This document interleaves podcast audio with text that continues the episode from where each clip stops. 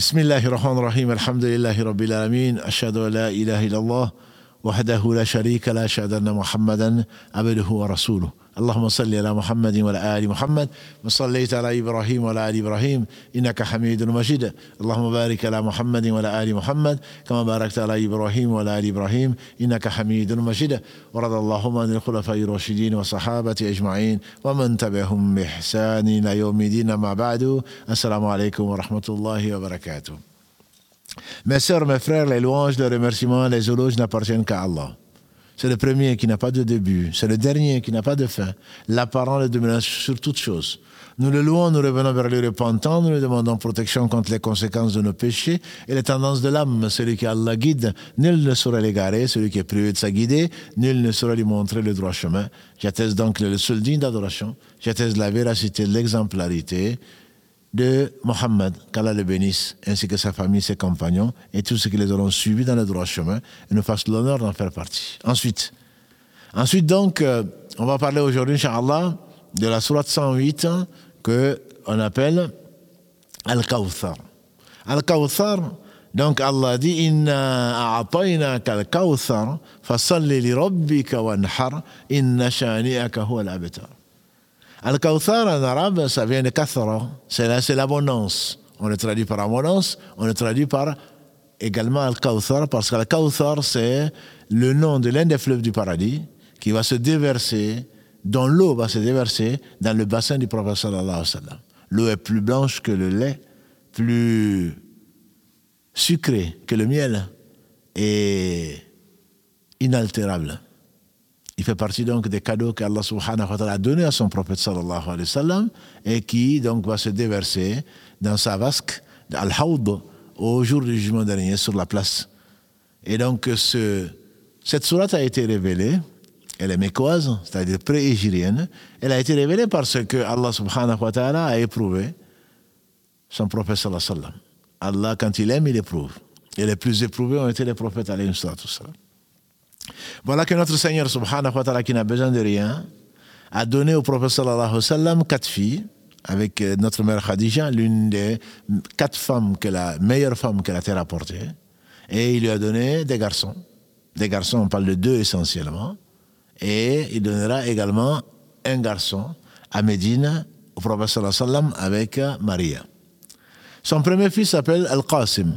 Al-Qasim est le premier fils du prophète sallallahu alayhi sallam. Et voilà qu'il est décédé en bas âge. Le second qu'on appelle Tahar ou Abdallah, dans tous les cas nous sommes tous des ibad d'Allah, lui aussi décédé à bas âge. Et donc euh, il avait quatre filles, Ruqiyya, Umm Kulthum et Fatima, Zainab étant l'aînée, qu'Allah les bénisse. Et voilà donc que les filles vivaient et les garçons étaient morts à bas âge. Et on sait, c'est pas que c'est les Arabes, c'est pas qu'avant, que les hommes, malheureusement, préfèrent les garçons aux filles. Et la supériorité n'est pas dans le sexe. C'est Allah qui a créé. Il donne des filles à qui il veut, des garçons à qui il veut, des garçons et des filles à qui il veut, il rend certains stériles. Et c'est probablement le meilleur pour eux, puisque Allah sait ce qui n'est pas, si ça avait été ce que ce serait.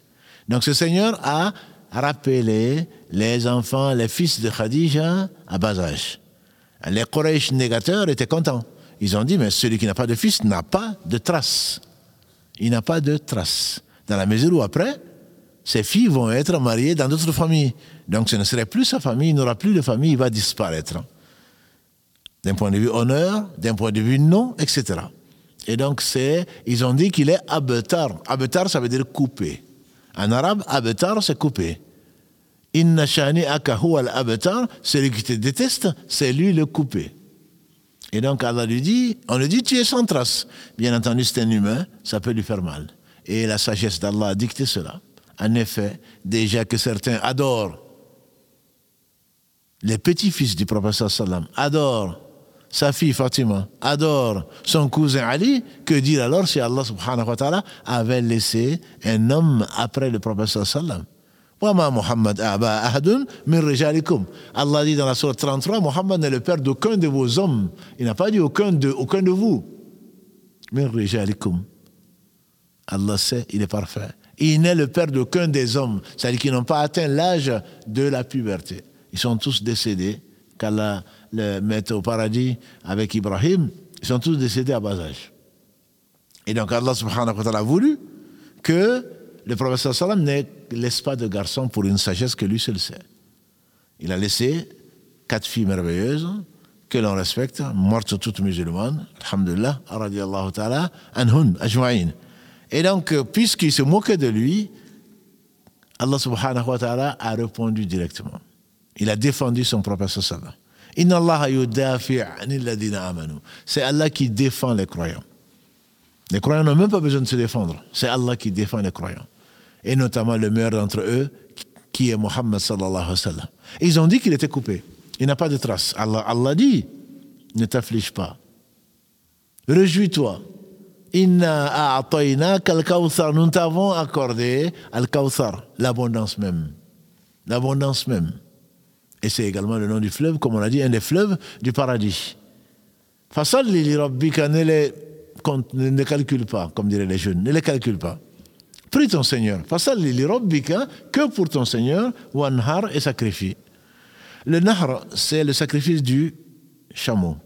Le chameau, on ne l'égorge pas, puisqu'il a un très long cou et on le pique plutôt dans la veine jugulaire. C'est ce qu'on appelle le nahr. Et quand dabh, ça c'est que ce soit la race bovine ou la race donc, euh, euh, ovine, les ovins ou les caprins, on les sacrifie en, donc coupant la veine jugulaire au niveau de la gorge, alors que le nahr, c'est spécifique donc au chameau. Fasalli li rabbika wanhar. Effectivement, le prophète a sacrifié donc des chameaux, notamment pendant son pèlerinage d'adieu, où il a sacrifié de ses propres mains, sallallahu alayhi wa sallam, 63 chameaux et il a laissé le reste être sacrifié sur les 100 au total, le reste donc par Ali ibn Abi Talib qui les a sacrifiés donc pour Allah subhanahu wa ta'ala. Et les 100 chameaux ont été sacrifiés pour la communauté du prophète sallam comme il a dit alayhi sallam, ça c'est pour ma communauté. Fasalli li rabbika wanhar. Donc euh, prie pour ton Seigneur subhanahu wa ta'ala et sacrifie. Inna shani'aka ou al-abtar. Celui qui te déteste, celui qui n'aura pas de trace. Allah donc a assuré que celui qui n'aime pas le prophète sallam, celui qui déteste le prophète sallam n'aura pas de trace, ni dans ce moment, ni dans l'au-delà. C'est pour cela cela le console. Ça console également les gens qui croient en lui et qui savent que c'est le meilleur des hommes et que on ne peut pas, qu'il le veuille ou pas, Allah a élevé son nom. Allah lui a donné ceci au paradis, mais dans ce bas monde même, on ne dit pas, Allah a associé le nom de Mohammed sallam à lui-même. Quand on dit Ashadu Allah ilaha illallah, on rajoute Ashadu anna Muhammad Rasulullah.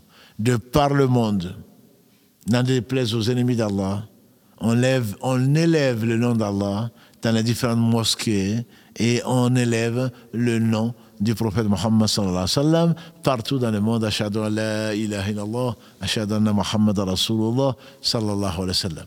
Donc voilà une consolation. Elle leur dit, si ici tu n'es pas considéré, au paradis tu es considéré. Dans l'au-delà, nous allons t'honorer, comme on le sait et comme on le verra, Allah. Dans l'au-delà, Allah va honorer celui qui l'a considéré, celui qui l'a fait de lui plutôt le meilleur homme qu'elle a été rapporté. Par conséquent, ne t'afflige pas, que tu ne sois pas important aux yeux des gens, aux yeux d'Allah, tu es très important, Ya Muhammad. Pas que Allah n'a pas besoin de toi, bien sûr, tu n'es qu'un homme. Et tu n'es qu'une faveur, c'est une miséricorde pour les univers, grâce à Allah. Mais c'est pas parce que les gens te traitent de ceci et de cela, ma soeur.